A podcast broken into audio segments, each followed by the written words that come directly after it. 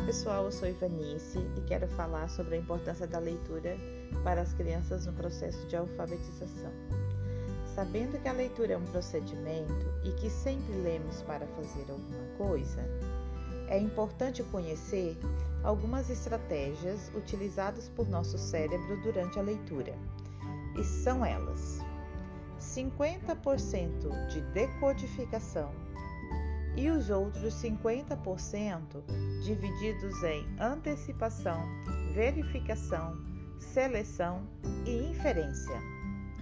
Nós antecipamos o que vem depois do que estamos lendo. Verificamos se o que nós antecipamos realmente aconteceu.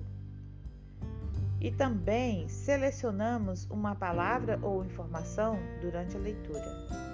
E por fim, inferimos, fazendo deduções acerca da leitura. Gostou dessas dicas?